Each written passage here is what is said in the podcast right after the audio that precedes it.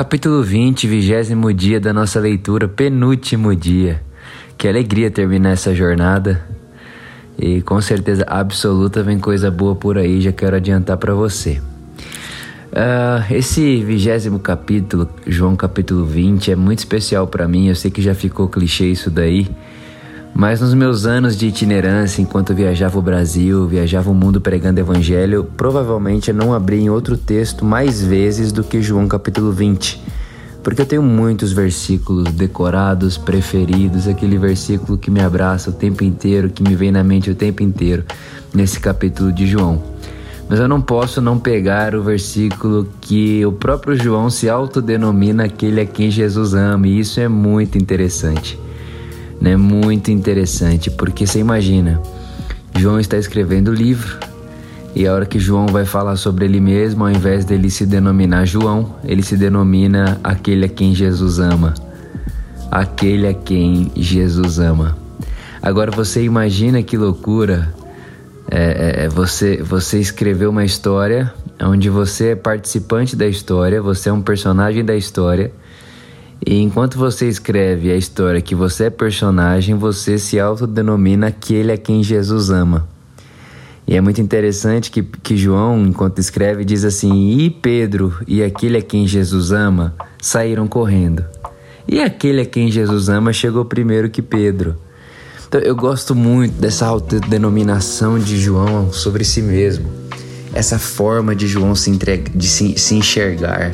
Essa forma de João perceber que no capítulo 3, verso 16, Deus amou o mundo de tal maneira, mas Deus amou o mundo de tal maneira que deu seu filho unigênito e esse filho que ele deu me fez, me fez sentir aquele a quem ele ama. É aquele, aquela, aquela, aquela sensação que a gente já conversou aqui. Deus amou o mundo, mas ele sabe meu nome. Eu sou aquele a quem Jesus ama. E é muito interessante que João de todos os discípulos, ele foi o único que não abandonou Jesus. Na cena da crucificação, João é o único discípulo dos doze que está ali, do lado de Jesus. João, quando foi escrever o Evangelho, ele poderia ter escrito: ah, e então aquele que não traiu Jesus e Pedro, né? ou senão aquele que não abandonou Jesus e Pedro. Ele poderia ter escrito a respeito desse seu, desse seu mérito, né? dessa, dessa sua fama de ser aquele que foi até o final, que estava do lado do, de Jesus na cruz, mas ele prefere não fazer desse jeito. Porque quando você começa a andar com Jesus, pouco importa o que você faz para ele, e muito, ou melhor, tudo que importa é o que você viu ele fazendo por você, o amor dele por você, a graça dele na sua vida.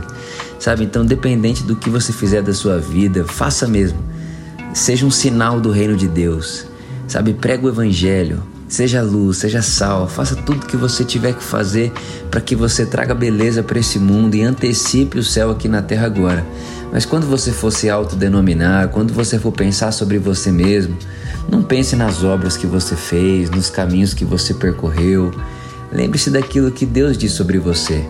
E quando você pensar sobre aquilo que Deus diz sobre você, lá no fundo, no mais profundo desse pensamento de Deus a seu respeito, vai estar essa verdade, eu sou aquele a quem Jesus ama.